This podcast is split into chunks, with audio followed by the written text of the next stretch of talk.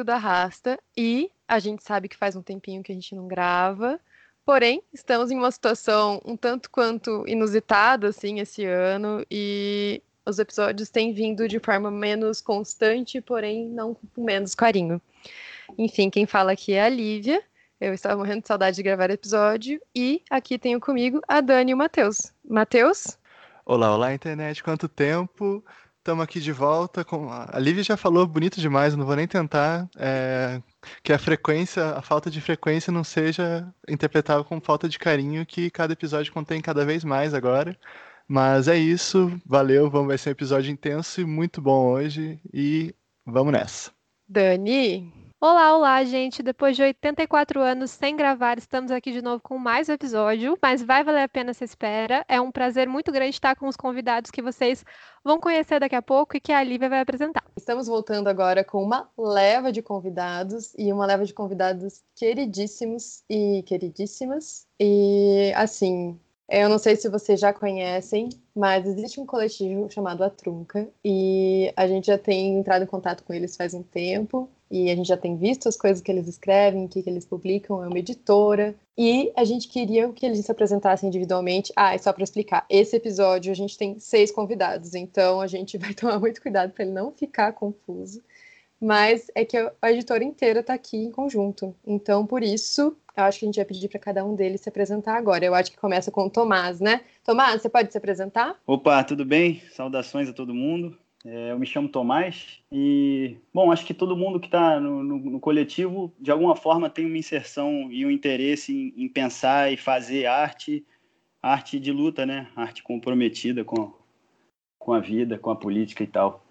E comigo não é diferente, eu, eu, eu trabalho como professor de música e como músico. É, tem uma banda que se chama L Effect e a gente também tem, passa por aí, transita pelo esse mesmo lugar, né, de, de vontade de estar nesse campo. E através dessa atividade com a banda, eu, eu conheci o Lucas, no trabalho dele de poesia e tal. E a gente trocando, ele já tinha uma parceria aí com o Jeff. E aí a gente trocando foi, foi foi adensando aí essa, essa, esse coletivo. Depois fui conhecendo o resto do pessoal a partir do coletivo também. E aí estamos aqui hoje, já um pouquinho mais, um pouco mais juntos aqui e tentando expandir esse coletivo também para além das pessoas que o compõem e tal, e tentando fazer parte de um circuito aí de ideias, de, de artistas. Não é isso. Manda ver, Thiago. ah, tá bom. É, salve aí a todo mundo que está ouvindo. Eu sou o Thiago, sou educador popular, é, tenho interesse na poesia de luta há algum tempo. É, tenho algumas publicações, é, realizações audiovisual e é isso. Tenho interesse em, em colaborar aí é, para pesquisa, né? da poesia de luta latino-americana. Eu entrei num coletivo recentemente esse ano aí através do Lucas, é, que a gente se conheceu aí pelos caminhos da vida. É, e é isso. Salve, gente. Boa noite, boa tarde, bom dia, dependendo do horário, né, que for ouvir. É, sou o Lucas, sou poeta, sou tradutor também, né? Estamos é, nesse coletivo aí de tradução. Sou ouvinte do podcast também, então muito legal estar aqui também por isso. E tenho também né, um trabalho de escrita é, poética muito ligado às lutas sociais, né, já há um tempo. Algumas publicações também próprias. E há um tempo, um bom tempo assim, eu sempre me interessei por traduzir, né, por pesquisar esse, esse universo da poesia latino-americana de luta. E aí nisso eu esbarrei com o Jeff por mediação de uma amiga, a Dani Santos, que é poeta também.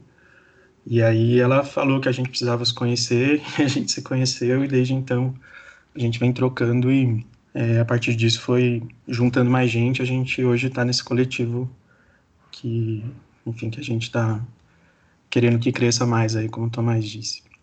E eu sou de São Paulo, estou em São Paulo, né? Sou do interior de São Paulo e moro aqui. Oi, gente, eu sou Jeff Vasques, eu, eu sou palhaço, poeta é, e militante comunista, né? E há muitos anos que eu já já escrevia, né? Tenho uns livros também. E sempre tive esse interesse pela poesia de luta, né? Tanto pela minha militância como pela poesia que eu já escrevia. E por motivações pessoais de início, né? Eu comecei a pesquisar uh, de garimpar, né? Esses poetas da América Latina, lutadores, né? Que uma poesia que não chegava muito para militância e comecei a publicar as traduções que eu fazia ali no, no blog que eu tinha, antigo, o Eu Passarinho. E mas de início muito para mim mesmo, por as questões que me surgiam, né, da militância. E aos poucos eu fui vendo que é, isso ecoava para outros militantes, né? Muita gente entrava no blog e, e comecei a perceber que isso era importante, não só para mim, mas para muita gente. E felizmente isso foi se adensando, né? Aí eu encontrei o Lucas, nos topamos, e aí a ideia da trunca começa a nascer, né, como um coletivo, e aí vai chegando todos os trunqueiros e trunqueiras em seguida. É isso. Golô. Oi, gente boa. Eu sou Golandrina, poeta metalúrgica, militante dessa vida. Era uma das militantes assíduas para quem era importante a poesia do Eu Passarinho, do site que o Jeff puxava. E por aí eu puxo o fio da, da minha meada nessa trança, esse nó trunco aí, nossa. Uh, trabalhava de noite e lia nos segundinhos de folga, assim.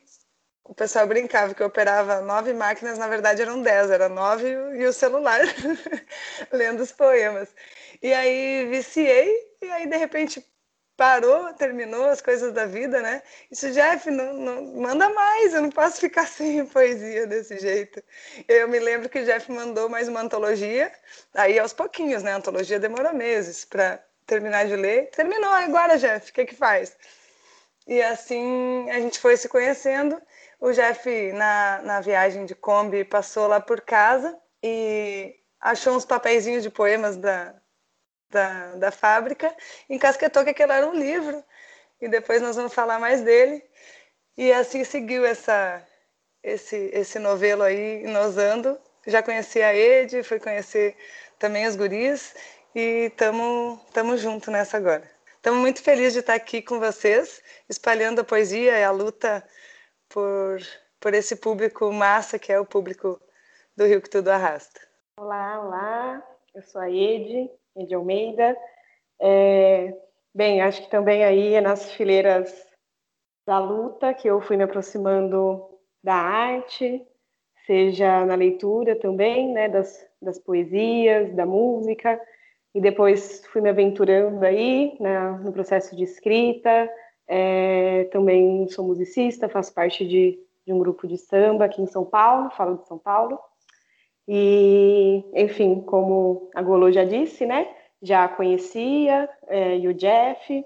E, enfim, foi nesses processos aí de sermos militantes dessa vida que foi fazendo esse sentido estar junto. Também cheguei recente na Trunca.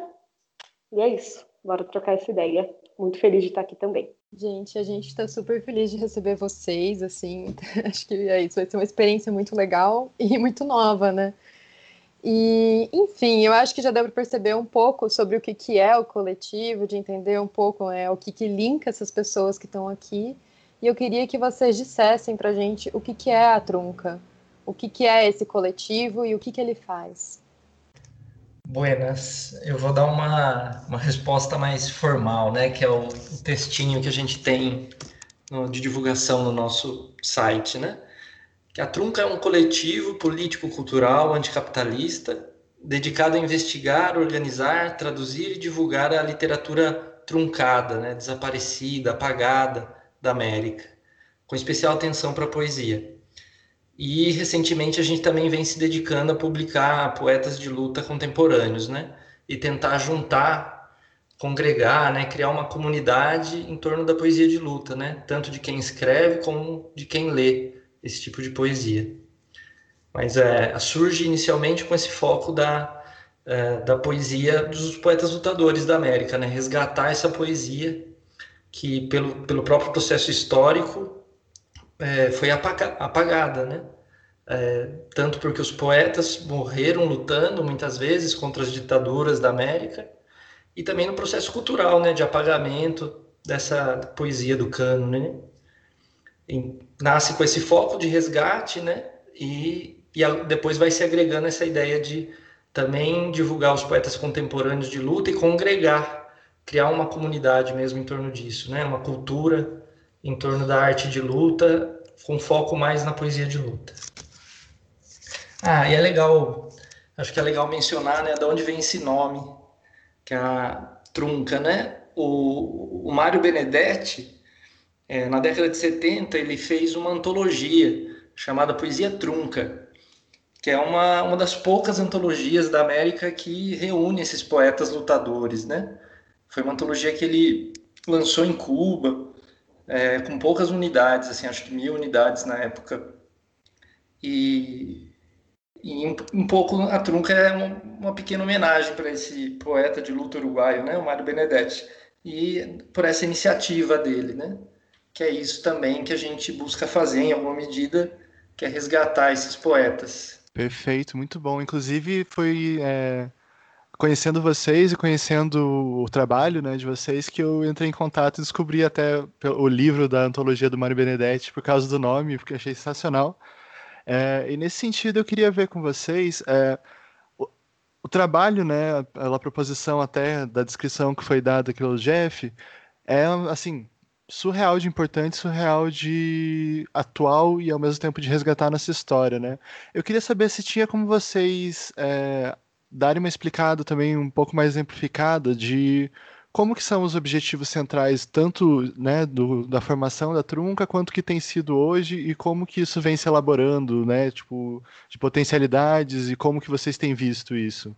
Bom, pois é, como, como o Jeff colocou aí, um pouco a trajetória da Trunca, em princípio parte né, como iniciativa editorial mesmo, de publicar algumas coisas, né, e ajudar a fazer circular, né, o que estaria ligado a um, é um trabalho de memória mesmo, de resgate de, de afirmação de um campo, né? Que eu acho que é disso que a gente está falando também, né? Afirmação de um campo, é, afirmação de, um, de uma cultura de uma tradição, né? E a gente entender é, a, a, intenção de estar tá engajado nas lutas de hoje como, como inserida dentro dessa tradição, né? Que bebe nas fontes das lutas é, do passado, né? E projeta e projeta aí o, o fogo para o futuro, para nos, nos, nos, aquecer, né? E a gasolina para esquentar e, ao mesmo tempo, a, a, bagagem, né? A formação.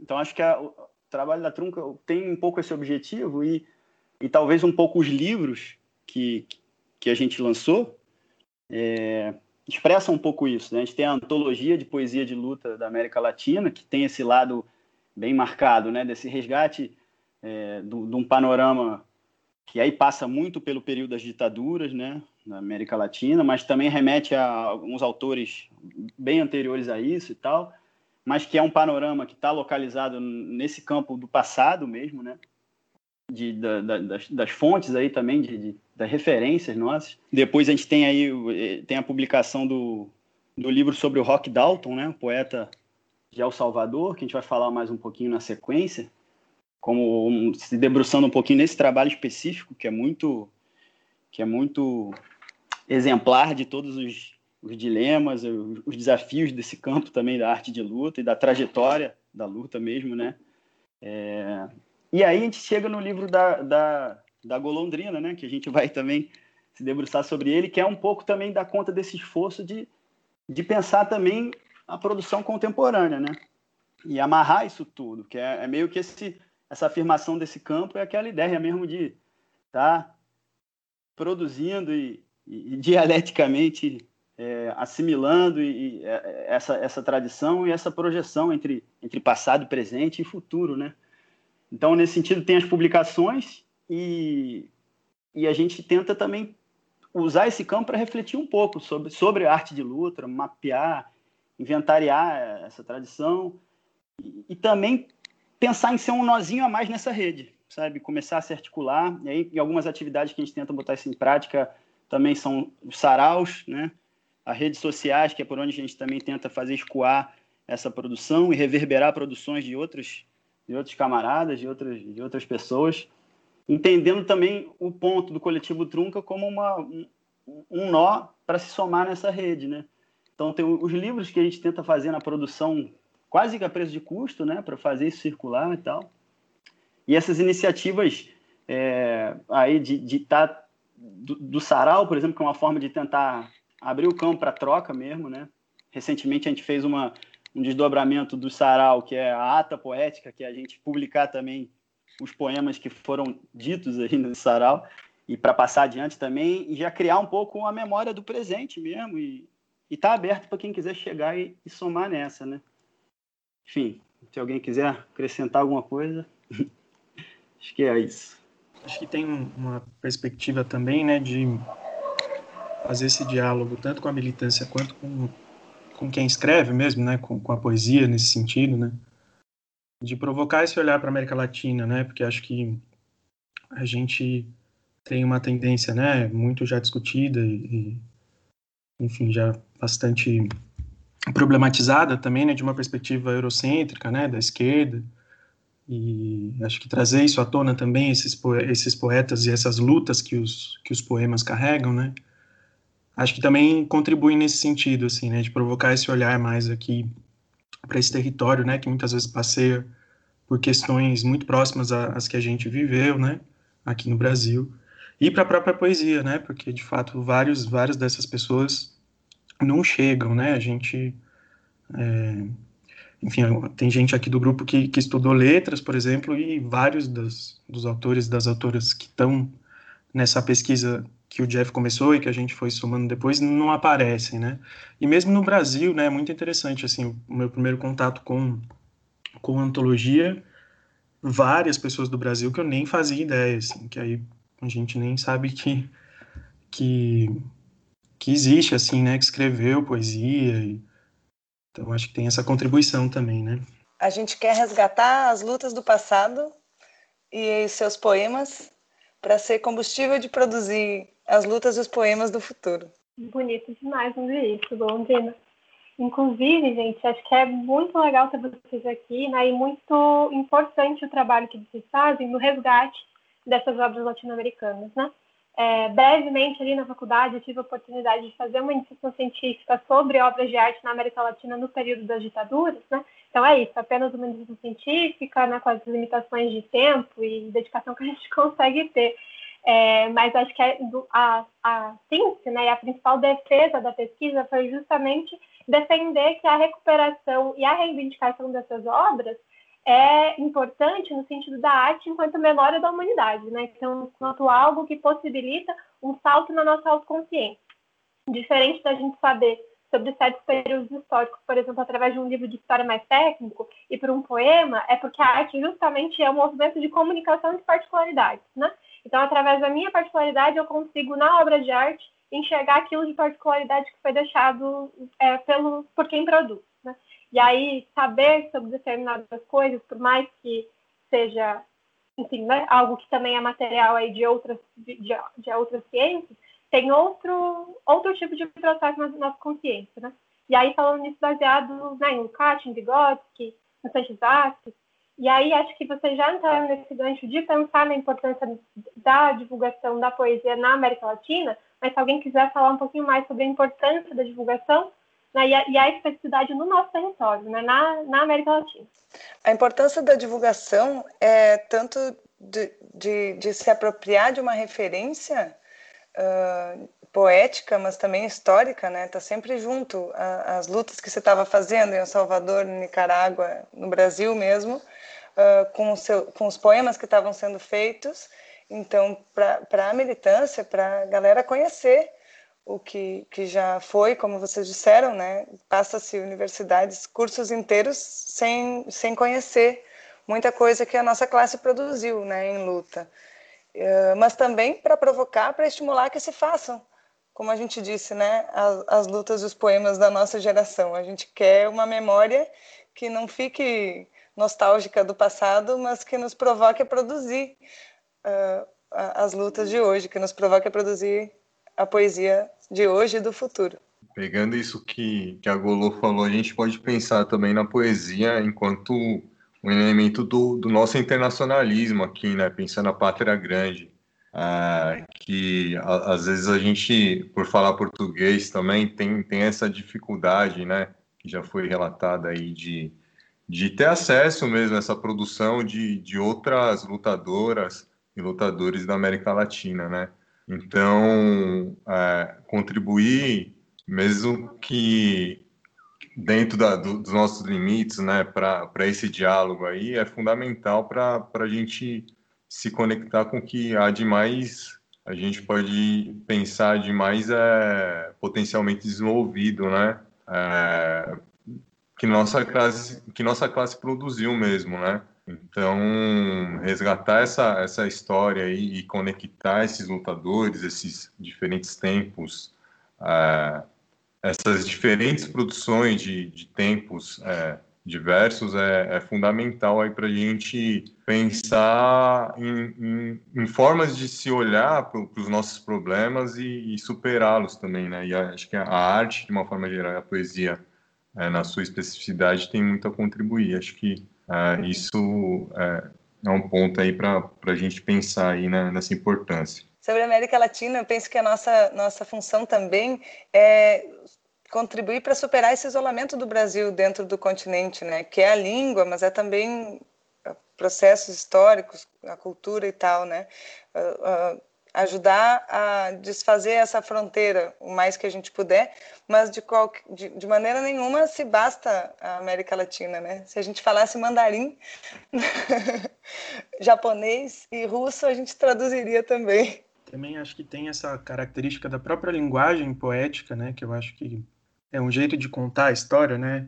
De uma maneira muito profunda, assim, né? A gente pega é, os poemas, por exemplo, voltando a esses exemplos do Brasil, que são pouco, pouco conhecidos, né? Tem vários poemas de poetas que foram torturados, por exemplo, né? Então, é, essa forma de dizer sobre a tortura, ela tem uma força, né? Que, que muitas vezes o conhecimento é, acadêmico, os registros históricos talvez não acessem, né, dessa maneira, assim. Então, acho que tem, tem esse lado. E a própria relação com a história mesmo, nesse sentido, né? A gente, quando a gente olha para antologia, assim, por exemplo, chega na América Central, é um bando de poeta guerrilheiro, um monte de gente que estava muito imerso, né, na, na guerrilha, morreu assassinado, e aí também dialoga com esse período mais intenso lá, né, de uma guerrilha mais mais marcante na história, né, mais presente nesse sentido. Então, é, também é um jeito de olhar a história, né, a partir da, dos versos e tal. É, acho que tem um, um lance da formação também, né? É, enfim, processos históricos, né? Por mais que eu acho que, enfim, a poesia de luta está aí, né? Pro, pro, pro mundo na medida em que a luta é uma demanda da maior parte da população do mundo, né? Mas assim a gente está inserido, né? Num, numa região que tem muito. Você pega a antologia, como o Lucas falou, como o Tiago falou, você vai ver, vai ver ali atravessado todo um, um espírito do, do, do, tempo ali, pelos processos que a gente vivenciou na América Latina, desde a formação, a colonização e tudo, né? É, as maneiras como a, as independências se deram, né? E depois passando pelo, pelo período de todas das ditaduras, né?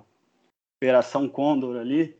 Enfim, aí isso vai se manifestar muito na poesia, né? Então essa afirmação de um campo, é, a história de, de que qualquer poeta latino-americano está falando é, é, é muito ligada à nossa história, à história de todos os outros, né? Porque os processos são muito são muito agarrados, né? Então acho que que essa é uma coisa importante também, né? De pensar também na nossa inserção não como limite, mas como, como reflexo de uma, de uma experiência compartilhada mesmo, né? Achei muito legal isso que vocês falaram, assim, e principalmente sobre esse compartilhamento de experiências e sobre isso, né? Acho que a Dani falou, né? De tirar aquilo que é de particular de um e de relacionar aquele particular, assim, com a classe inteira e de ter essa reflexão, principalmente na história, né? Daquilo que está no passado se refletir hoje no futuro, da gente se apropriar disso através da arte através da poesia, é através da escrita, e disso ser um registro que a gente precisa ter acesso. E pensando em exemplos, né, é, eu acho que para dar uma concretizada nisso, assim, se vocês pudessem trazer tanto exemplos que são históricos, é, mais antigos assim da América Latina, e até poetas e artistas e escritores atuais hoje que fazem poesia, literatura de luta, enfim, fazer essa relação né, entre o passado e o presente, eu acho que é interessante. Podemos começar pelo Brasil? Com Estamos mais em casa. Brasil, anos 70, uh, a gente traz na antologia um, um, processo não tão raro de construção de poesia, que é um processo coletivo. Uh, o poeta, entre aspas, se chama Libério de Campos, e não por nada é de um grupo decidido a liberar os campos e a cidade também, que eram os guerrilheiros do Araguaia. E escreviam, imagino eu, enxergo eles em volta de uma fogueira na, na noite, depois das atividades do dia, uh, riscando os poemas em conjunto. E alguém ajuda daqui, outro dali, outro já puxa um violão. Então eles dizem em, em um dos poemas que já não sabem mais quais são os meus e os seus versos. E esse poeta coletivo, que foi aquele grupo que estava na guerrilha do Araguaia, uh, mandou todos os, os poemas uh, para uma rádio que chamava Rádio Resistência, e a rádio guardou, por sorte, não publicou na época, senão teria dado mais problema. E depois os familiares resgatando história no, no lugar, os familiares da, da, do, dos poetas assassinados, uh, procuraram o jornal e acabaram encontrando essa relíquia. E a gente trouxe umas delas uh, para contribuir na antologia e queria mostrar para vocês. Querem dar uma olhada? Manda ver. Tem um bonito que eu separei aqui, que é uma homenagem a Helenira, foi uma, uma das guerrilheiras da guerrilha do Araguaia, e assim eles cantaram para ela. Uma mulher se tece em cardos, cordas, cordeiras aspirações. Assim é, assim quer o dono da noite. Mas uma mulher é capaz de paz e de guerra. Uma mulher desface de cordas e coisas mais graves e se faz em ave e voa e vai e avoa. Esse é Helenira de Libério de Campos, ou seja, dos guerrilheiros do Araguaia, nos anos 70 no Brasil. Eles dizem também no, no, no prefácio desse, desse livreto que, que entregaram então para o jornal que, que cantar é preciso, mas tem períodos em que é proibido cantar. Mas quando não for o grito, que seja o balbucio. Quando não for a palavra aberta, que seja em segredo, mas nunca, nunca em silêncio. E essa também é a nossa missão, né? Que, que se cante, que se lute em, nas diferentes condições que o momento permitir, que a gente seja capaz de, de alcançar, mas que nunca se deixe de, de cantar e de lutar. A gente tem muitas histórias, né, de poetas que foram assassinados, né, ou que eram lutadores que escreviam poesia, ou que eram já poetas, né, consolidados em seus países, entraram para a luta e foram assassinados. Eu queria mencionar o nome dentro desse nosso acervo que a gente fez, né, o nome desses que foram assassinados nessa pesquisa até agora que a gente encontrou, né? Então, um é o Dardo Sebastián Dorronsoro, da Argentina, Paco Rondo, da Argentina também, o Roberto Jorge Santoro, da Argentina, o Otto René Castillo, que é da Guatemala, Leonel Rugama, que é da Nicarágua, o Javier Heraldi, do Peru, Ricardo Morales Avilés, também da Nicarágua, o Iber Gutierrez, do Uruguai, e o Rigoberto Lopes Pérez. E aí o Rigoberto tem uma particularidade, que é uma história que a gente queria contar aqui, que foi ele que matou o Somoza, que era o ditador da Nicarágua, né? Então, ele teve um ato aí de radicalidade, foi lá e meteu bala no, no ditador da, da Nicarágua. Vou ler só o trechinho aqui que a gente colocou na antologia dessa história, que é assim, né? A pobreza reinava e Anastásio Somoza Garcia governava com punhos de ferro há 20 anos, enriquecendo as custas da nação. Nicarágua era o país das Américas com mais pessoas assassinadas pelas constantes ocupações estadunidenses. Essa situação desperta a consciência de Rigoberto, que troca os versos por uma arma e decide fazer justiça com suas próprias mãos, em nome de todo um país oprimido espera a oportunidade certa e no dia 21 de setembro, durante uma festa na casa do obreiro, dispara cinco tiros contra o peito do tirano. recebe em resposta 54 balas. Antes, passou a tarde com sua mãe, entregou cartas a amigos e deixa uma para a mãe como testamento. Somoza morre oito dias depois no Panamá. O exemplo de Rigoberto se torna uma chama libertária, reconhecido pelo povo como um filho de Sandino. Seu gesto significou o princípio do fim da tirania na Nicarágua. Então essa é uma das histórias, né, que pouco, muito pouco conhecida aqui, né? Um poeta foi quem quem desencadeou aí o processo de fim da ditadura da Nicarágua, né? Assassinado em sequência.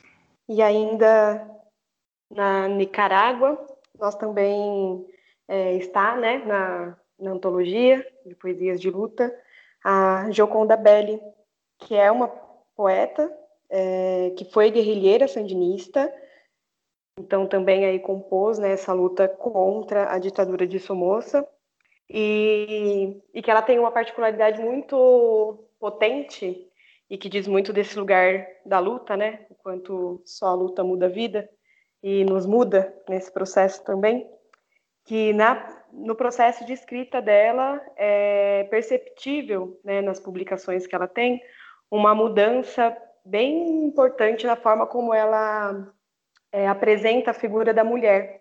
É, e que isso tem muito a ver, é, com certeza, né, com esse processo que ela foi se defrontando na, no processo de organização política né, e nos avanços aí que ela pôde experienciar da, da sua própria consciência, é, enfim, lidando com, com as questões que estavam colocadas naquele período.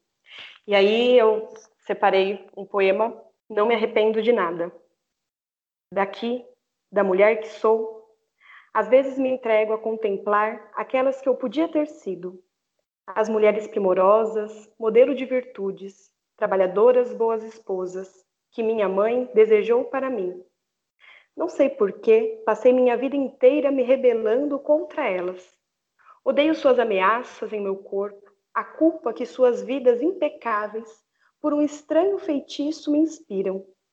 Revolto-me contra seus bons ofícios, os prantos noturnos sobre o travesseiro, as escondidas do marido, o pudor da nudez por baixo da passada e engomada roupa íntima. Estas mulheres, no entanto, olham-me do interior de seus espelhos, levantam um dedo acusador e, às vezes, cedo a seus olhares de reprimenda. E gostaria de ter aceitação universal, ser a boa menina, a mulher decente, a impecável Gioconda, tirar dez em conduta com o partido, o Estado, as amizades, minha família, meus filhos e todos os demais seres que, abundantes, povoam este nosso mundo. Nesta contradição invisível entre o que deveria ter sido e o que é, travei numerosas batalhas mortais, batalhas inúteis, delas contra mim, elas contra mim que sou eu mesma. Com a psique dolorida, despenteio-me, transgredindo ancestrais programações, desgarrando-me das mulheres internas que, desde a infância, torcem o rosto para mim. Pois não me encaixo no molde perfeito de seus sonhos, pois me atrevo a ser esta louca falível, terna e vulnerável, que se apaixona feito puta triste por causas justas, homens bonitos e palavras brincalhonas. Pois, já adulta, Atrevi-me a, a viver a infância proibida e fiz amor sobre as escrivaninhas em horários comerciais e rompi laços invioláveis e me atrevi a desfrutar o corpo são e sinuoso com que os genes de todos os meus ancestrais me dotaram. Não culpo ninguém. Melhor, agradeço a eles pelos dons. Não me arrependo de nada, como disse Edith Piaf. Porém, nos poços escuros em que me afundo, nas manhãs em que, ao entreabrir os olhos, sinto as lágrimas fazerem força, apesar da felicidade que finalmente conquistei, rompendo os estratos e camadas de rocha terciária e quaternária, vejo minhas outras mulheres sentadas no vestíbulo, fitando-me com olhos doídos, e me culpe pela felicidade. Irracionais boas meninas, rodeiam-me e desfilam suas canções infantis contra mim, contra esta mulher, feita, plena, esta mulher de peitos em peito e largos quadris, que, por minha mãe e contra ela, eu gosto de ser. É, e tem, tem um outro exemplo de um, de um grande poeta, é, na nossa avaliação até um dos maiores poetas, da, poetas lutadores da, do século passado na América, e que é o Rock Dalton, né? Inclusive a Trunca publicou uh, uma antologia é, do Rock Dalton que chama Cantos, a Nossa Posição. É até importante falar que tanto essa antologia do rock como a, a, antologia de poesia de luta da América são livros inéditos em português, né? Você não tinha ainda uma antologia do rock e nem esse tipo, nem esse tipo de antologia geral de poesia de luta da América, né, no Brasil. E o Rock é um poeta incrível, ele é altamente irônico, irreverente, né? É, e mesmo vivendo situações difíceis da luta, né? Exilado, mesmo preso, essa ironia, né? Muito ácida segue presente na, na poesia dele e também é, com, explora recursos muito avançados para a época na, na, feitura da poesia, né? Eu gosto sempre de dar o exemplo de um livro que ele fez incrível que chama Um Livro Vermelho para Lenin, e ele, ele queria tentar. Na verdade, esse livro de poesia é um resultado de um estudo dele. Ele queria entender se o leninismo era aplicável para a América Latina, nas guerrilhas, né? É, e aí ele faz desse estudo dele de Lenin ser um livro de poesia, né? Onde ele mistura, faz uma colagem, né? De recortes de notícias de jornal, trechos do Lenin, poemas, enfim, é muito interessante. É um livro que alguns podem olhar e achar que ele está é, criticando Lenin, é, mas outros vão olhar e falar, não, ele está louvando Lenin, então é um livro bem interessante, né? Ele, ele fica nesse limiar entre de fazer a palavra de Lenin se tornar viva mesmo, né? E o quanto isso se aplicaria na América. É, e é justamente por ele ser tão questionador assim, é, é, esse fato dele ser questionador contribuiu é, para o fim trágico que ele teve, né? Infelizmente, ele escapou duas vezes, né, da morte na mão dos inimigos. Né? Teve até vez que ele fugiu da prisão porque teve um terremoto e a parede caiu, mas ele não conseguiu escapar das mãos dos companheiros pró do próprio partido. Ele, ele tinha esse, esse, uma veia profundamente autocrítica, e é legal falar até que isso não é uma coisa só do Rock Dalton a grande maioria dos poetas lutadores, né, dos grandes poetas lutadores, tem uma veia autocrítica muito forte. Isso é legal também de acessar esse tipo de arte, né, da poesia, porque ela vai também trazer uh, essa reflexão sobre os momentos que eles viveram, as dúvidas, as questões, né? E o rock trazia isso muito vivo. E os companheiros de partido começaram a achar que esse questionamento tão intenso dele é, é, era como se ele fosse um, infiltrado da CIA, né? E começaram a desconfiar dele. Ele foi para um julgamento interno e, segundo esses companheiros de partido, ele teria sido justiçado, né? É, mas na verdade o que se sabe é que havia uma divergência interna na organização guerrilheira, né? Que o Rock participava. É, o Rock defendia que não era o momento da luta armada naquele instante, que deveria ainda se fazer mais articulações é, para depois ir para a montanha, né, para fazer a, a luta na, na, guerrilha, e uma outra facção achava que não era agora, e muito motivado por essa divergência se criou esse factoide, né, de que o Rock seria um infiltrado da CIA, porque ele era muito irreverente, muito questionador, e ele foi assassinado, né, pelos companheiros de organização, infelizmente. Mas é um gigante, é um enorme poeta, e eu queria ler um poema dele onde ele vai é, recolocar a poesia no seu devido lugar. Chama A Poesia. Agradecido te saúdo, poesia, porque hoje, ao te encontrar na vida e nos livros, você já não é somente para o deslumbramento, grande adereço da melancolia. Hoje você também pode me tornar melhor, me ajudar a servir nesta larga e dura luta do povo. Agora você está em seu lugar, não é mais a alternativa esplêndida que me apartava de meu próprio lugar. E continua sendo bela, companheira poesia, entre as belas armas reais que brilham debaixo do sol, entre minhas mãos ou sobre meus ombros. Você continua brilhando junto ao meu coração que não te traiu nunca, nas cidades e nos montes de meu país, de, de meu país que se levanta desde a pequenez e do esquecimento para finalizar sua velha pré-história de dor e sangue. Só uma curiosidade sobre o rock que acho que é legal mencionar, assim, a gente decidiu escolher textos sobre ele, né, para inserir na antologia, nos prefácios, orelhas, essas coisas, né? E a gente teve que escolher entre textos do Julio Cortázar, do Eduardo Galeano, do Benedetti, é, muita gente, da Claribel Alegria, que é de lá também, assim, tinha muito texto sobre o rock, né, pra vocês terem uma ideia da, da importância que ele já tinha na época, assim, né. Então foi um, uma tarefa aí ter que escolher entre esses textos, todos incríveis também sobre ele, né. Antes da gente passar para o próximo poeta, eu queria resgatar duas coisas sobre a Gioconda, talvez aí depois o pessoal da edição resolva. É, uma, uma coisa importante sobre a Gioconda, né, ainda sobre o papel que ela representou no, no processo da guerrilha, né, sobre a ditadura, é, é que ela cumpriu o papel de correio clandestino transportando armas. É, então, de fato, ela era uma, foi, né, naquele momento, uma mulher muito importante. É, enfim, como todos os, lutadores, né? Mas essa tarefa aí que ela pegou, achamos digna de destaque.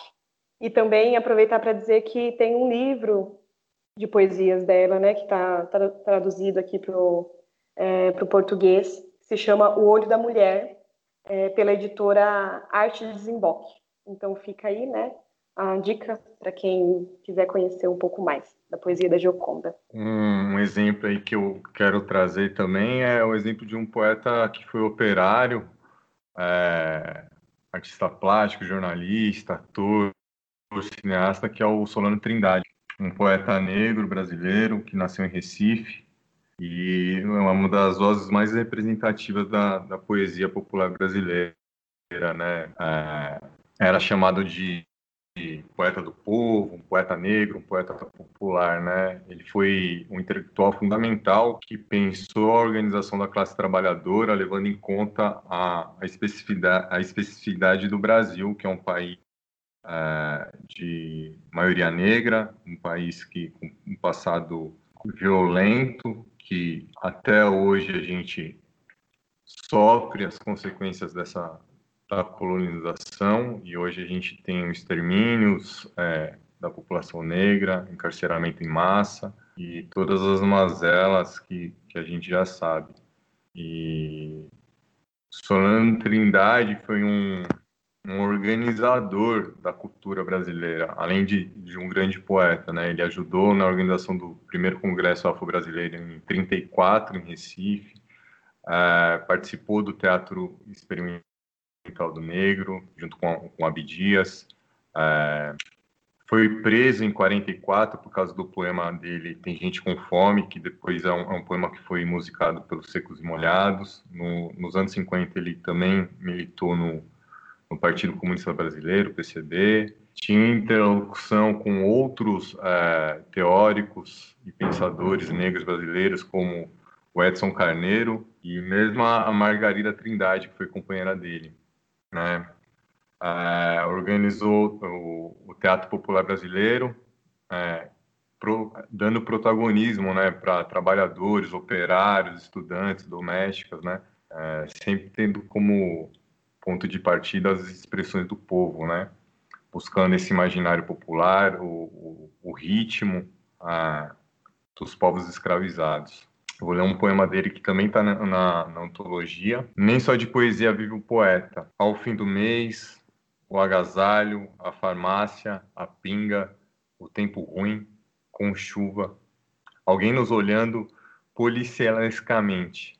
De vez em quando, um pouco de poesia, uma conta atrasada, um cobrador exigente, um trabalho mal pago, uma fome, um discurso à moda ruim e às vezes uma mulher fazendo carinho.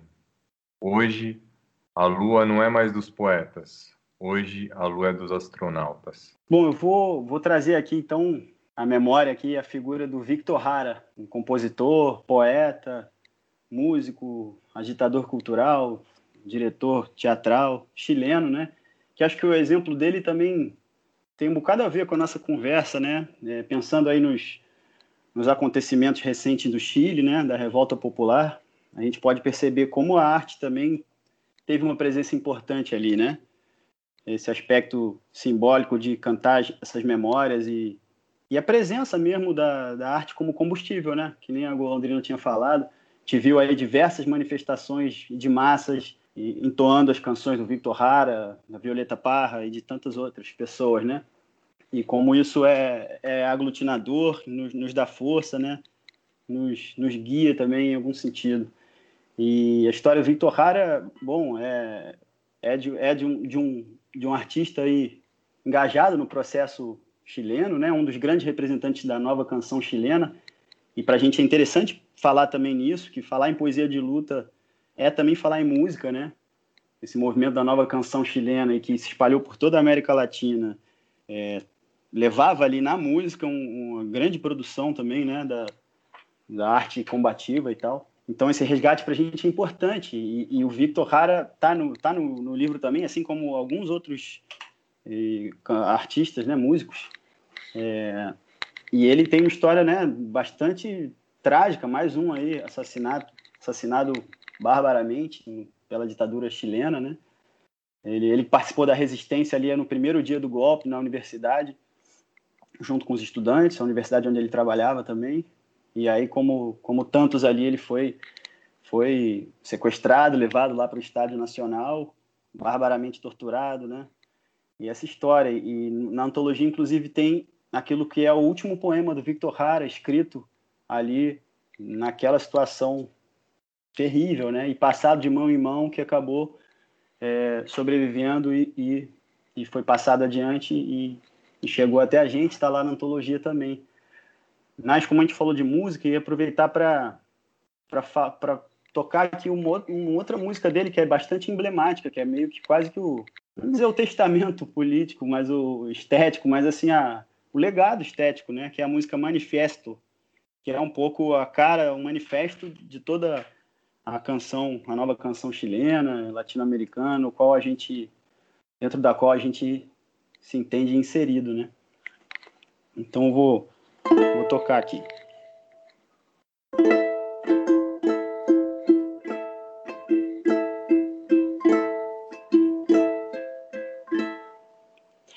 Eu não canto por cantar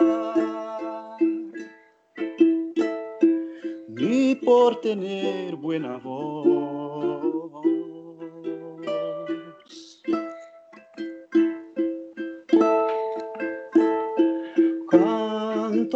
Porque la guitarra tiene sentido y razón.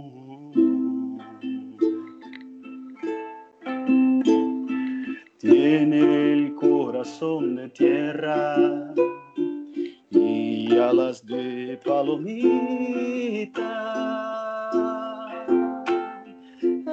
Es como el agua bendita, santigua glorias y penas. Aquí se encajó mi canto como dijera Violeta, guitarra trabajadora con olor a primavera.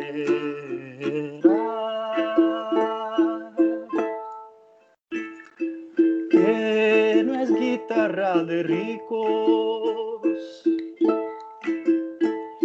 ni cosa que se parezca.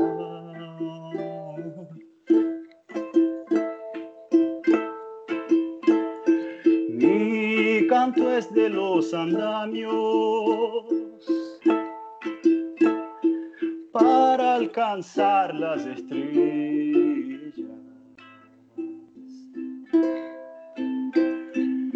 El canto tiene sentido cuando palpita en las venas del que morirá cantando las verdades verdaderas. oigo las lisonjas fugaces las famas extranjeras,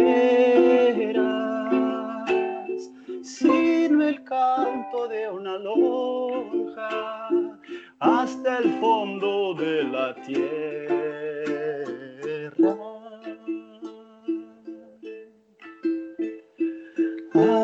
Aquí donde llega todo y donde todo comienza.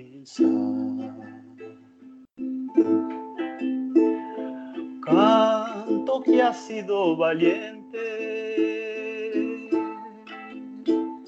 siempre será canción nueva siempre será canción nueva. Siempre será canción nueva.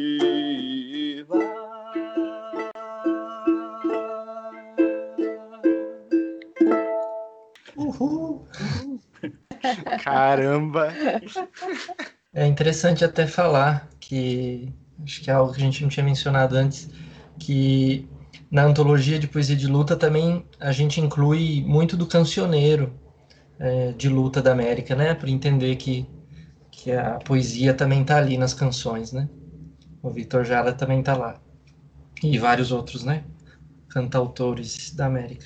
Ay, ya yo está cansada de tanto pensar.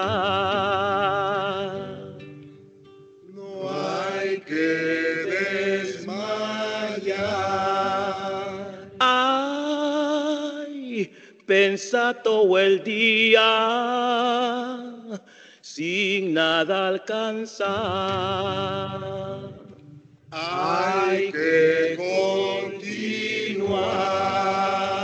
Desde que raya el sol, piensa y se vuelve a ocultar. Piensa desde que me levanto. Piensa, piensa,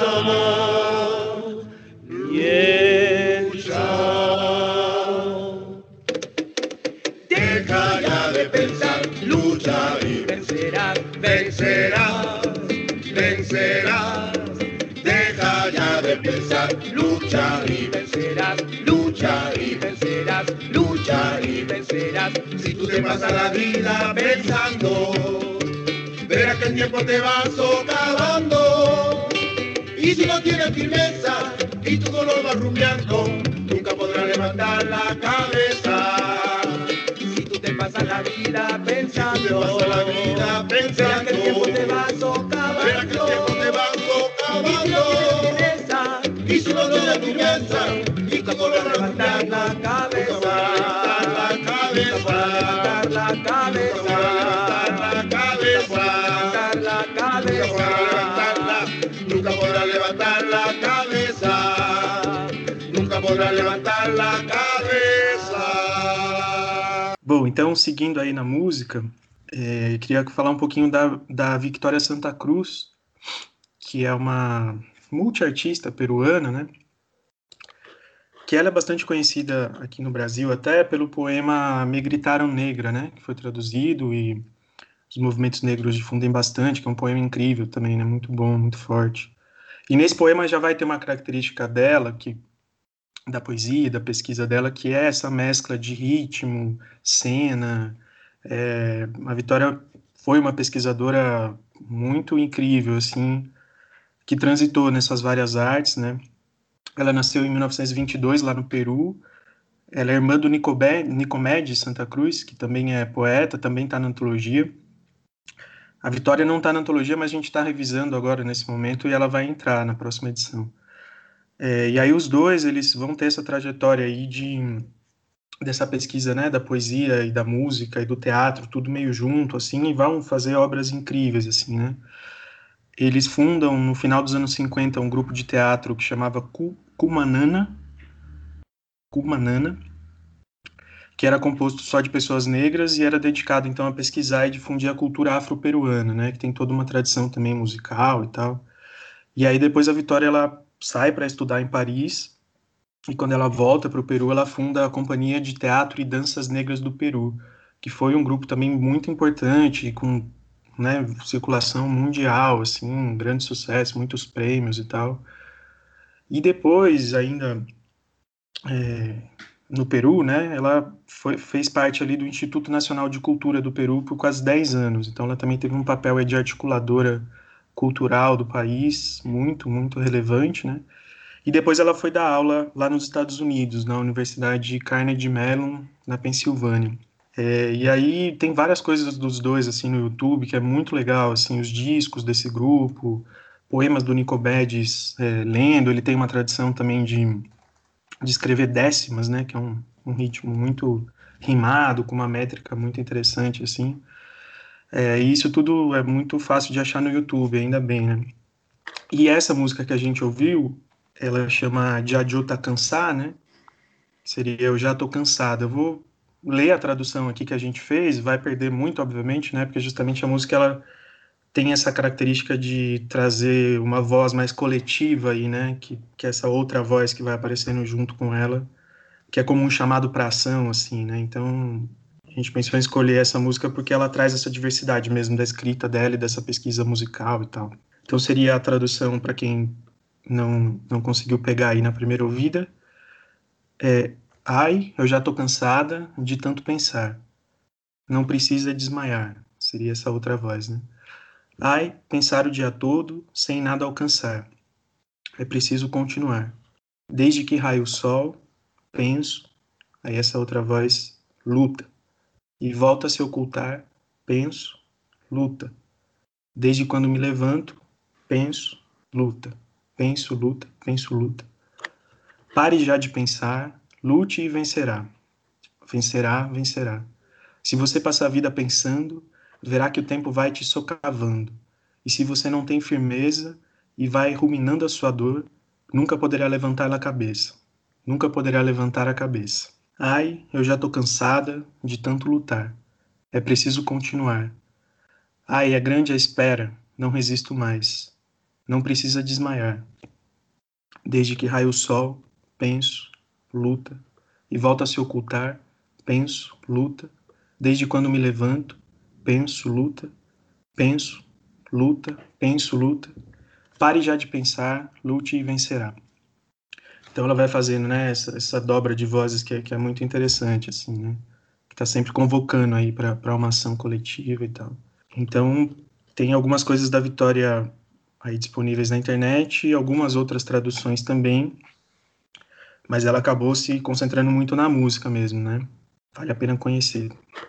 Enfim, né, gente, é muito legal que vocês trouxeram, assim, e acho que é uma, uma, coisa interessante, né, que a gente já falou lá no começo, quando a gente pediu as recomendações, que são personalidades e pessoas, e acho que é né, coletivos, né, é, em espaços diferentes, com histórias diferentes e com especificidades, mas que tem, que puxam, né, a arte, a poesia para uma coisa muito comum, né? Eu, eu, acho que é isso, né? Tem essa reverberação desse chamado para luta e e para essa expressão, eu acho que agora eu tô com, com a música na cabeça, né, esse cansaço, mas também desse, dessa reflexão, assim, que é muito potente, assim.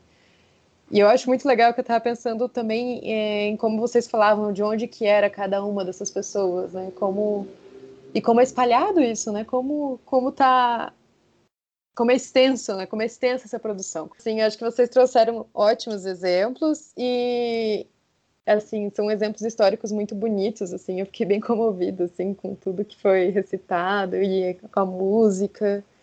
E eu queria que vocês falassem também um pouco sobre exemplos atuais e falando de exemplos atuais, principalmente o que vocês vêm produzindo enquanto trunca, né? E até como indivíduos e tal, se estiverem produzindo alguma coisa fora do coletivo, falar um pouco sobre a produção de vocês. Pois é, a gente tem tentado fazer desse espaço do coletivo muita coisa, né? Muito mais do que nossas é, pernas no, no momento virtuais conseguem dar conta. Mas eu acho que passa um pouco por aí, né? É, esse apanhado geral é um pouco o apanhado que a gente que a gente está tentando fazer circular, mas não só do ponto de vista da gente fazer circular determinadas informações, mas é de estimular esse circuito mesmo, sabe? Nesse sentido, aí o, as redes sociais do, do coletivo e, e, a iniciativa dos saraus tem um pouco essa, esse, essa intenção de fazer esse um pouco que a gente que foi feito aqui agora, né, nesse espaço coletivo, de também também se retroalimentando com outras informações de, de companheiros e companheiras que também estão por aí é, reverberando poesias, mas também produzindo. Então, eu acho que esse gancho é, com a produção contemporânea, né, com o que a gente vem fazendo, passa por aí também, por fazer é, do coletivo também esse nozinho que quer se conectar com outras coisas e quer pensar a produção contemporânea, né? Como a gente estava falando. Então, o Sarau tem esse lugar, a gente tem feito isso, esse espaço de troca, tem, tem conseguido tentar articular outras pessoas interessadas, que aí trazem outros aportes aí, né? É, tem essa coisa também da gente fazer do Sarau, aos poucos, um laboratório também para articulação, né? Então, aproximar outras pessoas ou é, espalhar aí umas coisas e, e, fazer chegar até a gente outras coisas também, né? Que isso é, é, é fundamental. Aí estamos fazendo, tentando fazer dos saraus produções também, pequenas produções que aí vão valorizar também tanto a repercussão de poemas de outros, mas como também a, o trabalho autoral de pessoas que chegam junto aí estão fazendo estão fazendo a coisa girar, né? É, e aí também no momento a gente está apontando para isso e também está trabalhando num novo livro de, de um poeta contemporâneo é, de São Paulo, que é o Daniel Lage. A gente está no processo de finalização e aí, nesse, nesse sentido, é uma coisa interessante, porque a trunca também, com todo mundo que vai se aproximando, também tem esse sentido, sabe, de, de formação. Para a gente mesmo, bem ou mal, cada um, seja no circo, eh, no, na música, na, na, poesia, seja na militância, no trabalho, a trunca também é um espaço de, de formação para a gente, gente refletir sobre arte e sobre luta e levar para essas práticas individuais de cada um também esse acúmulo, né? Então é um, é um espaço de acúmulo que a gente tem tentado fazer. A gente faz reuniões semanais a gente alterna as reuniões organizativas e tal com, com reuniões formativas, para a gente também tentar pensar um acúmulo teórico sobre isso, né? Que a gente vem tentando, é, no que a gente vem tentando mergulhar.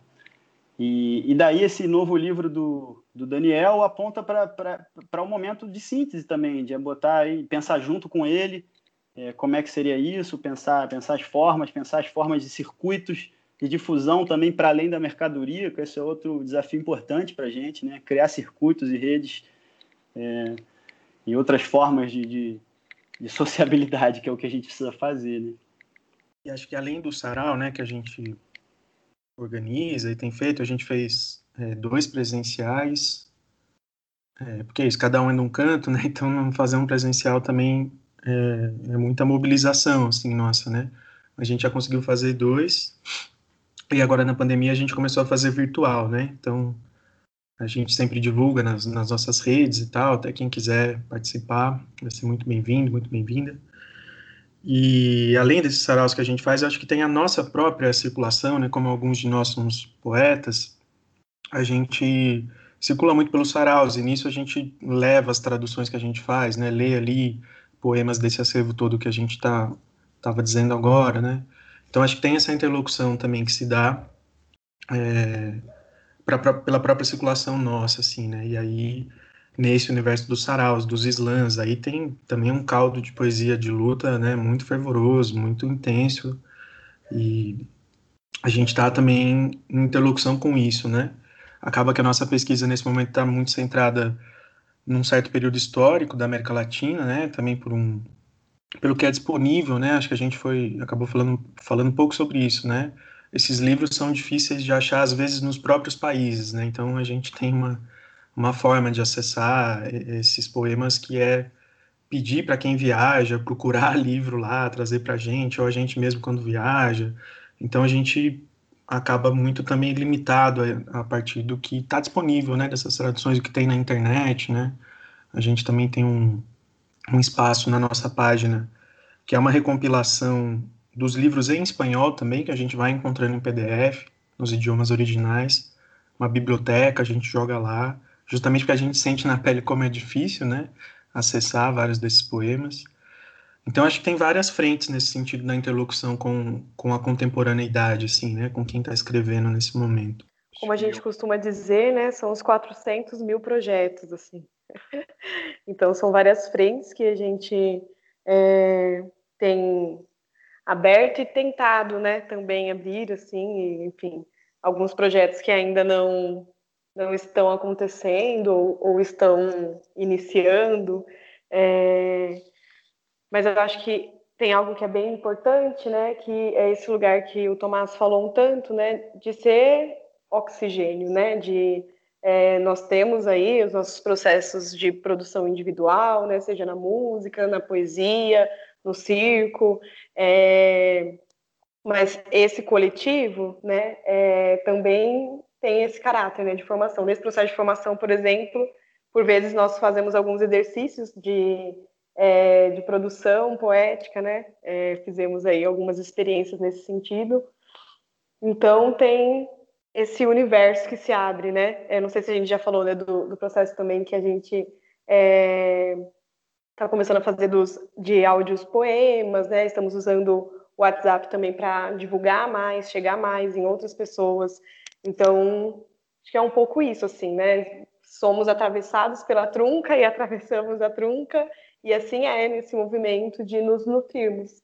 É, nos nutrirmos nesse espaço para construir também outros espaços é, e é isso, nessas trocas. Acho que um, um, um, dos milhares de projetos aí que a gente é, pretende expandir também são algumas oficinas, né, que a gente atua junto, ou atuou junto a movimentos populares, né, ocupações, é, que a gente conseguiu fazer, mas que a gente ainda está incipiente, né, tá, tá bem no começo. Acho que é uma forma também da gente pensar a arte, a poesia como forma de conhecimento também que a, que a classe trabalhadora deve se apropriar, né, ao que é, a riqueza que é, que é humanamente produzida, né, seja ela de qual forma for. É, então, acho que é um, é um, dos projetos também, porque a, a, essas formações que a gente faz, né, nossas reuniões, elas também servem para a gente pensar nossa atuação como a gente vai conseguir exteriorizar isso da melhor forma, né? Quais são os desafios do nosso tempo histórico? É, qual, qual é o papel da poesia num, num mundo extremamente é, desumanizado, né? É, e, e, e, qual que é a potência que ela tem? Então, quando a gente fala da formação, acho que é sempre nesse processo de se formar e nos formando coletivamente e o pouco que a gente conseguir é, ter de consenso e, e, de acúmulo também socializar isso, né? Socializar e aprender nesse nesse processo aí que é ininterrupto, né? Do, do, do aprendizado aí da luta e da, da construção aí do de uma sociedade sem explorados e exploradores. Esses dois últimos projetos, a Ata Poética, que é o que a produção que sai de todos os poemas e canções que foram ditos no Sarau, publicada por enquanto, pelo menos virtualmente, uh, e também as oficinas são um convite, né? São, seja poeta você também. Então, são de espalhar essa prática de produzir poemas, porque os poemas estão aí, né, pulsando, e a gente sabe que tem muito uh, poeta produzindo a, a, luta e a poesia aí nos cantos desse país, então é um convite disso também aparecer e a gente poder ajudar a divulgar. A, a oficina está engatilhada, então se vocês quiserem reunir aí seus coletivos professores metalúrgicos, amigos, e, e chamar a oficina, prendam o grito. E a gente brinca nessa história, né, do, dos 400 mil projetos que a Ed falou, que é uma menção à, à música do, do Milton, né, que é uma tradução, na verdade, que, chama Guardanapos de Papel, é uma música do Léo Masliá.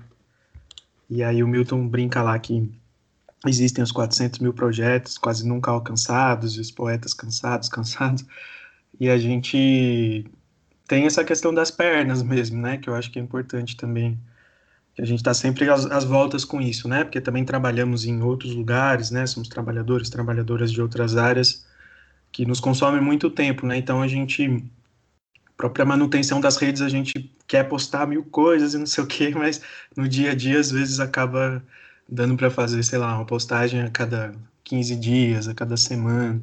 E agora a gente está também, né, nesse movimento do WhatsApp, tentando criar outros canais assim, mas a limitação às vezes é a mesma assim, né? Da, das pernas, mas vamos, vamos tentando porque também isso vai dando fôlego, né? Vai estimulando e fazendo as pernas andarem. Perfeito, gente. Assim, é, que a gente havia comentado, né? Acabei acabamos, né, nem falando tanto porque não cortar que estava tão incrível a sequência tanto dos exemplos históricos, né, das poesias próprias, as músicas próprias que vocês trouxeram para gente, quanto as falas próprias de vocês. Eu acho que é, estando ouvindo isso, né, estando presente aqui, é, e ouvindo justamente vocês falarem né, da possibilidade, da potencialidade de um coletivo, de, de uma organização nesse sentido, é, ter essa percepção né, e tentar resgatar tanta riqueza que a gente tem na parte da arte, da história da América Latina, para potencializar também o futuro que a gente quer criar, né, como foi falado, né, uma sociedade mais humana, uma sociedade que não seja mais separada né, entre aqueles que expropriam e os expropriados.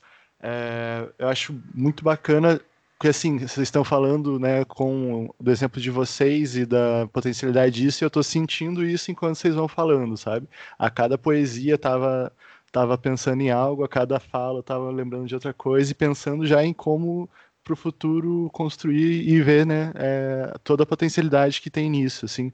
É, e nesse sentido, eu vou, eu queria só, né, falar assim que o tamanho da riqueza que é tanto né, de vocês quanto esse trabalho, quanto das poesias que vocês trouxeram, porque tem um, um tinha até separado né, um trechinho, mas enfim, o, o Vygotsky mesmo, né, quando ele vai, que é o, o psicólogo soviético que a gente usa muito, tanto no podcast quanto na vida, é, ele, ele tem, principalmente na fase inicial dele, que ele fala sobre arte, e tem um, um texto dele, Psicologia da Arte, que além de muito bom de teoria, é muito bonito de modo geral, mas depois de muito titubear, ele chega à, à, conclusão que uma das maneiras mais concretas, né, partindo de uma premissa mais é, material mesmo da, da, da, sua concepção, que ele poderia definir a arte, era como uma técnica social do sentimento. Né? E o que é rico disso é que ele fala isso para explicar como obras de arte podem é, sintetizar, que nem a Dani falou antes, das particularidades que vão trazer de cada um, né? e passar isso para a particularidade de outras pessoas. E isso é uma riqueza sem igual, mas eu acho muito legal que também traz o outro lado da interpretação, que é a capacidade e a potencialidade de você socialmente ter uma técnica para sintetizar esse, esse, sentimento. Então, não apenas né, do ponto de vista da, da arte enquanto o consumo dela também, mas a capacidade da produção dela, né, com síntese de tempos históricos, de momentos históricos, de momentos revolucionários, de momentos surreais, né, da nossa história que muitas vezes ficam relegados ou mesmo intencionalmente apagados, né. Então, se a, a, a nossa história já é tão difícil de ter contato ela pensando na América Latina de modo geral, imagina a arte que foi produzida pelas pessoas que faziam a história naquele momento, né? E como parte disso, acho que o esforço de vocês é incrível e pelo menos para mim já, nossa, tô com mil coisas assim pensando. Mas daí, inclusive, né, me trouxe essa outra parte que acho que enga encaixa bem com, com o lado das produções na contemporaneidade, assim, que é justamente essa percepção, né, que se hoje a gente tem, a, a, por meio né, do trabalho de vocês, de tanta gente, de resgatar né, o, digamos assim, a técnica social que foi feita dos sentimentos de outras épocas que são capazes de nos movimentar hoje em dia, a gente está produzindo isso hoje também, né? A história não ficou lá para trás, que nem vocês bem disseram, é resgatar a história para produzir o futuro. É, e pensando nesse sentido, eu queria que entrar daí um pouquinho mais na parte atual, é, se vocês pudessem falar do livro né, da Golondrina que, que foi mencionado há pouco, mas se a gente pudesse entrar mais nele, assim, para o pessoal conhecer, o pessoal saber mais do que se trata e como que é, é, quais objetivos e tudo mais, se quiserem falar disso, porque fique à vontade a partir de agora. É eu mesmo, assim, na primeira pessoa? se possível, melhor ainda. ai, ai. Ai, ai, ai. É com você, bruxa. Vai-te embora. Vamos junto, então. Bom, Poemas para Não Perder são poemas brotados do chão de fábrica. E não é o poeta que, que inventa os poemas na fábrica, imagino que seja assim em outros locais de trabalho e na vida em geral, né? A poesia está ali. Está ali nas brechas, está ali por trás do barulho das máquinas e, e às vezes ela, ela aparece, né? E eu fui catando essas horas que ela aparecia sem nenhuma pretensão, nem de mostrar, não sei.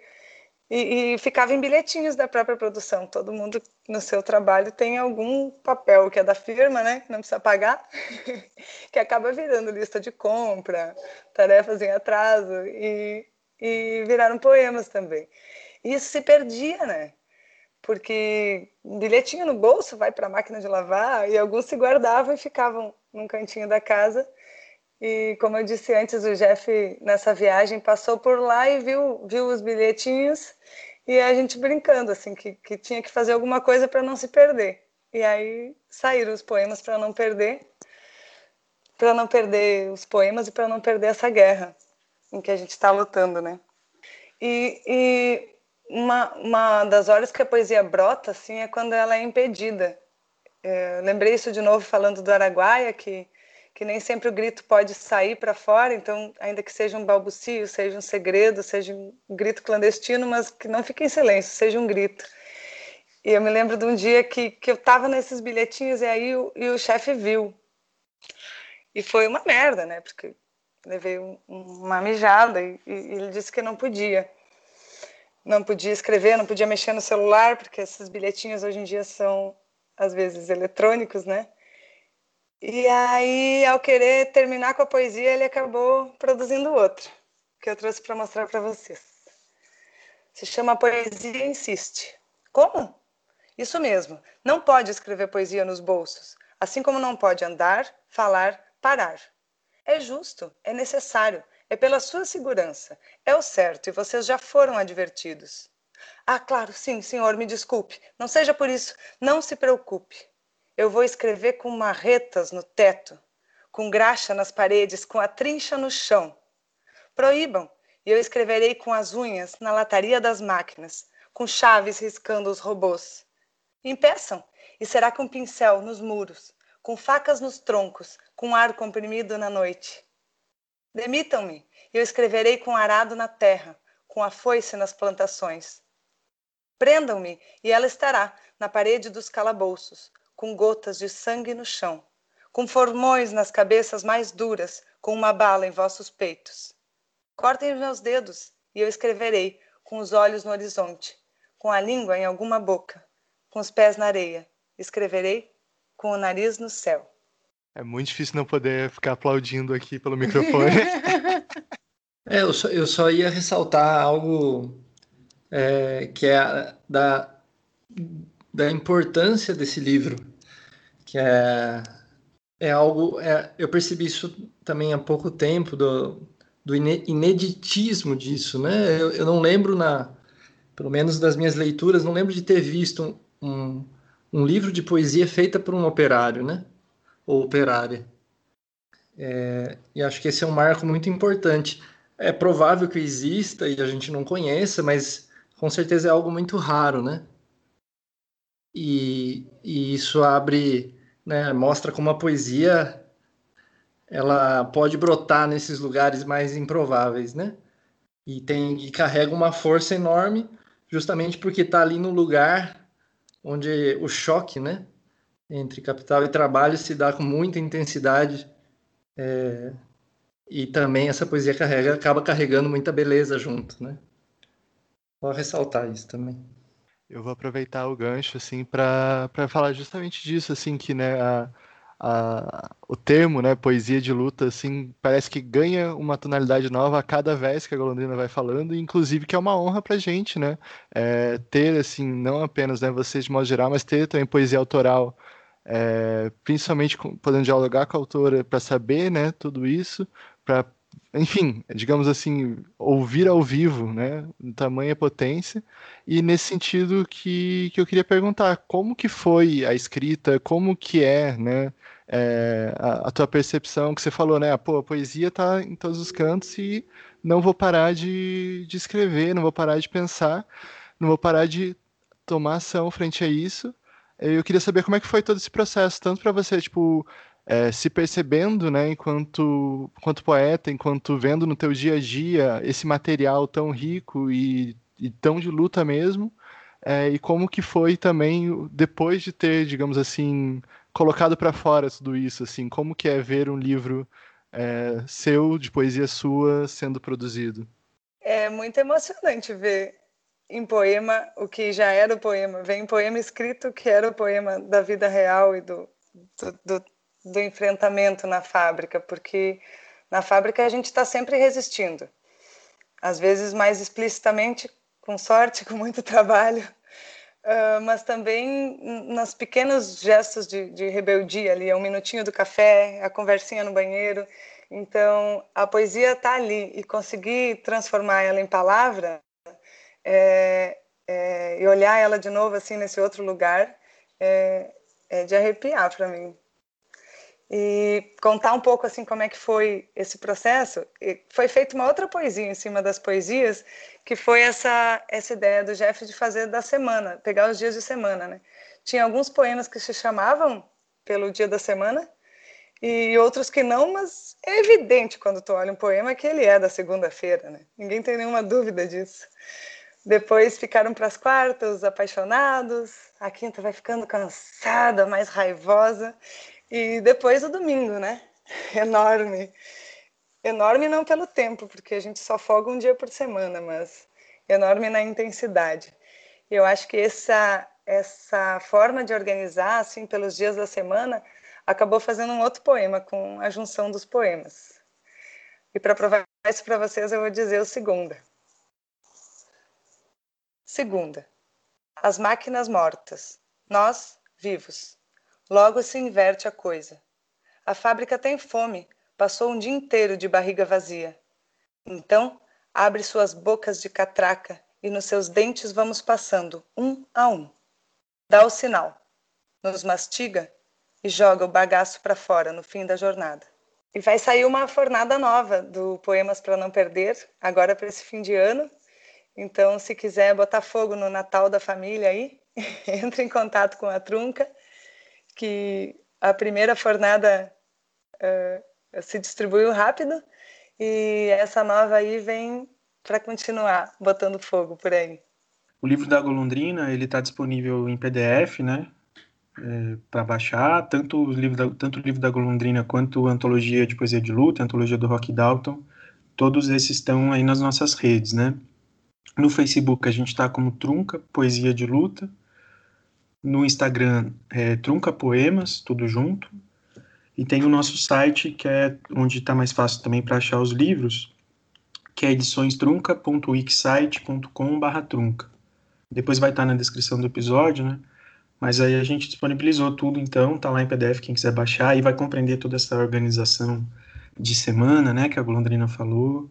Tem os desenhos também, que são muito bonitos, né, que foram feitos pelo Maicon, Maicon Antônio. Se você quiser falar um pouquinho sobre isso, Golondrina, também. Eu ia perguntar mesmo, que eu li o livro da Golondrina e eu vi lá que eu acho que uma coisa que eu adorei é essa divisão que, ela, que foi feita né, no livro, né? De ser dividido em dias da semana, né? De começar na segunda, e eu reparei que terminou na segunda também. e da, desses desenhos mesmo. Eu fiquei reparando nos desenhos que eu gostei bastante, das ilustrações. Mas, enfim, se quiser falar sobre. E não é só a poesia que existe, brota nas brechas da produção, né? Tanta gente aí do teatro, de outras formas de arte, e os desenhos do, do livro Poemas para Não Perder são do Maico Antônio, que é um metalúrgico também, camarada de vida e de luta, que também nos seus bilhetinhos, nas brechas do seu processo de produção, uh, desenha e aí, nessa de mandar os poemas para um lado e para o outro, assim, dividir com os camaradas, ele leu alguns poemas que, que viraram desenhos e me mandou. E assim a gente foi trocando e eles não tinham como estar tá no livro, porque foi uma produção conjunta mesmo. E são, são desenhos também retratando o processo de produção dele, mas são desenhos que são comuns, né? o, o desenho do tiozinho dormindo um sono ali encostado em algum vestiário, algum canto que ninguém veja no horário de intervalo, é, pode ir para uma fábrica da China, Alemanha, a, ao Brasil, que, que vai ter uma cena dessa, né? Então, fechou muito mesmo os desenhos de lá com, com os poemas de cá.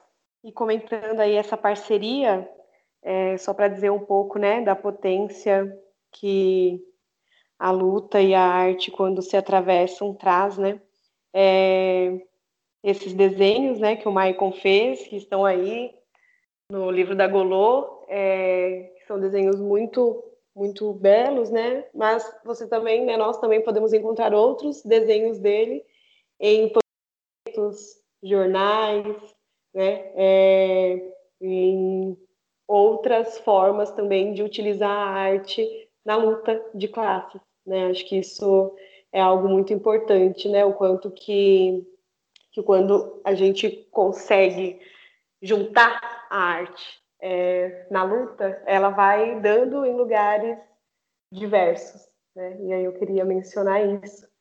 E temos também esses desenhos maravilhosos do Michael em muitos panfletos de jornais que a gente entrega também nas portas de fábrica. E aproveitando, acho que é um dos sonhos, principalmente meu, mas acho que também é de todos da Trunca, é que a Trunca possa um dia crescer e a gente hoje é muito focado na poesia, né? Até porque a gente é, a maioria é poeta, veio da poesia, né? Mas também tem eu e a Edi também do circo, palhaço. É, mas a ideia é que a gente possa agregar, né, congregar outros artistas de outras áreas, né? E que esse resgate da, da, da arte de luta, dessa promoção da arte de luta se faz também em muitas outras frentes, né? E aí na, nas artes gráficas, no teatro, enfim. Esse é um, um, um dos 400 mil projetos que a gente sonha um pouco. E é interessante também que o livro da Golondrina, ele impactou muito a gente mesmo, né? É, pela força que tem, né, por tudo e tal, é tanto que é isso, nos deslocou, né? A gente na Trunca tinha esse olhar voltado para a poesia da América Latina, sobretudo, né, para resgatar, traduzir, difundir. E aí, quando a gente viu o livro, falou, não. E a Golondrina né, já estava com a gente, né, no, no coletivo, não, tem que isso tem que ser tem que botar na rua mesmo, né? E aí, desde que o livro saiu, que foi em dezembro do ano passado, né? Já teve poema musicado, é, poema em cena, grupo de teatro usando, assim, chovem coisas, assim, agora na quarentena direto aparece alguém fazendo um vídeo com um poema, né, dela e tal. É um livro que tem uma força e, um alcance e também essa potência de, de congregar várias artes, né? é, que, que, é muito, muito bonito mesmo, né? Então, a gente musicou, eu e o Roberto Cropa, um companheiro, a gente musicou um poema do livro, Marisa, é, tem um monte de gente aí que vem fazendo, depois a gente pode abrir para falar só das, dos desdobramentos aí do livro da Gondrina, porque realmente é muito, muito forte, né? E convido mais quem estiver ouvindo que quiser musicar, usar, né? Falando por ela aí, né, Golondrina? O livro é feito para espalhar mesmo. Eu ia contar um caos, pode? Claro. Nessa de que a, a poesia se multiplica e cresce na mão de outros artistas, contar para vocês que, assim como o Jeff, quando editou, ampliou cada, o que era cada poema em si, né? Vou contar a história de que mandei os poemas para um amigo, como mandei para o Michael, né? E nada de responder, né? Saiu uma bosta esses poemas, cara nem para dizer assim, ó, oh, interessante, mais ou menos, né? Nada de resposta, né? Passou uma semana, passou duas, passou três meses. Daqui um pouco chega os áudios no WhatsApp carregando. E era meia dúzia de canções que ele tinha feito a partir dos poemas. Esse silêncio era o processo de produção. E a gente queria mostrar uma delas para vocês, com o próprio que transformador em música da, da poesia, que é o Bruno Canhoto. Também a Eliakim com a Rabeca e a Denaque no bombo legueiro. Agora não quero mais. Nem queria mesmo.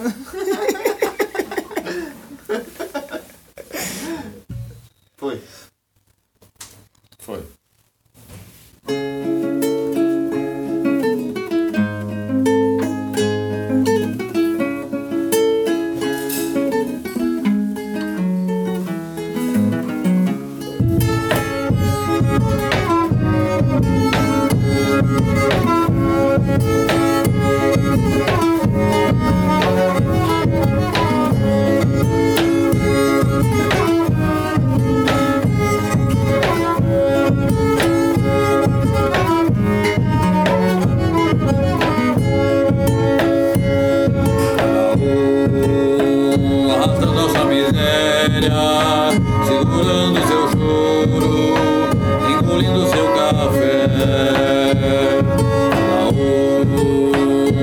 Um adotando seu problema, escondendo seus cortes, esperando o fim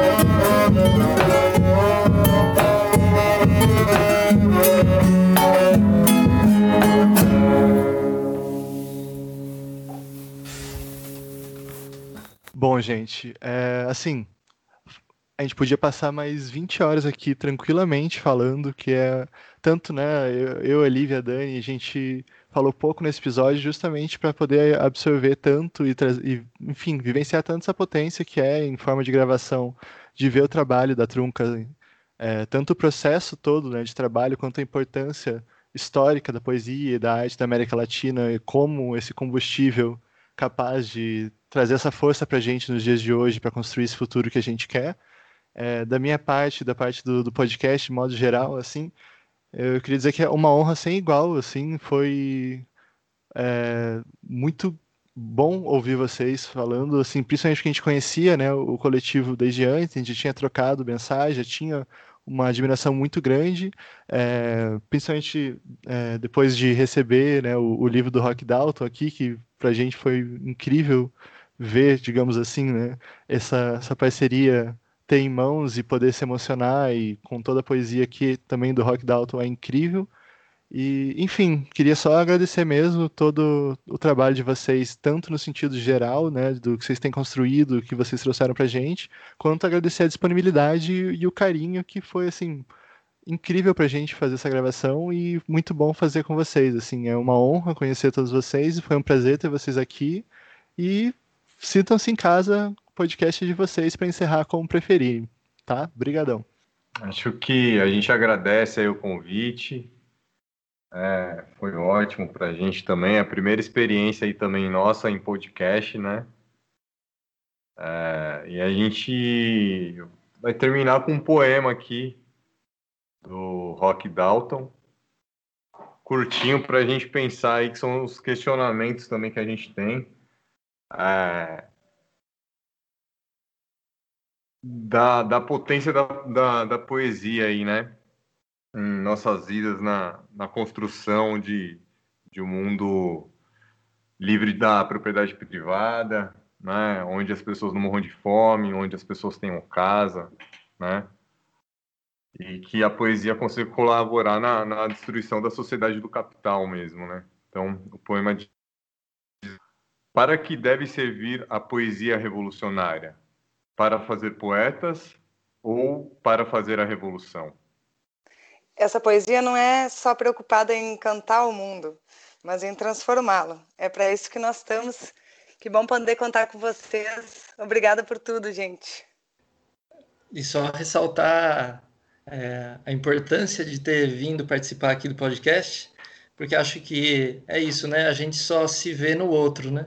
E acho que a gente vinha aqui é, fazer essa entrevista com vocês, né? Vocês ajudaram a gente a se ver. Acho que é a primeira vez que a gente se olha é, de forma mais sistematizada, assim, né? É, e pensando em como a gente se apresenta para fora, né? De forma mais clara. Então é legal ver, né? Participar aqui ajudou a gente a se ver também e se entender melhor. Né? E valeu.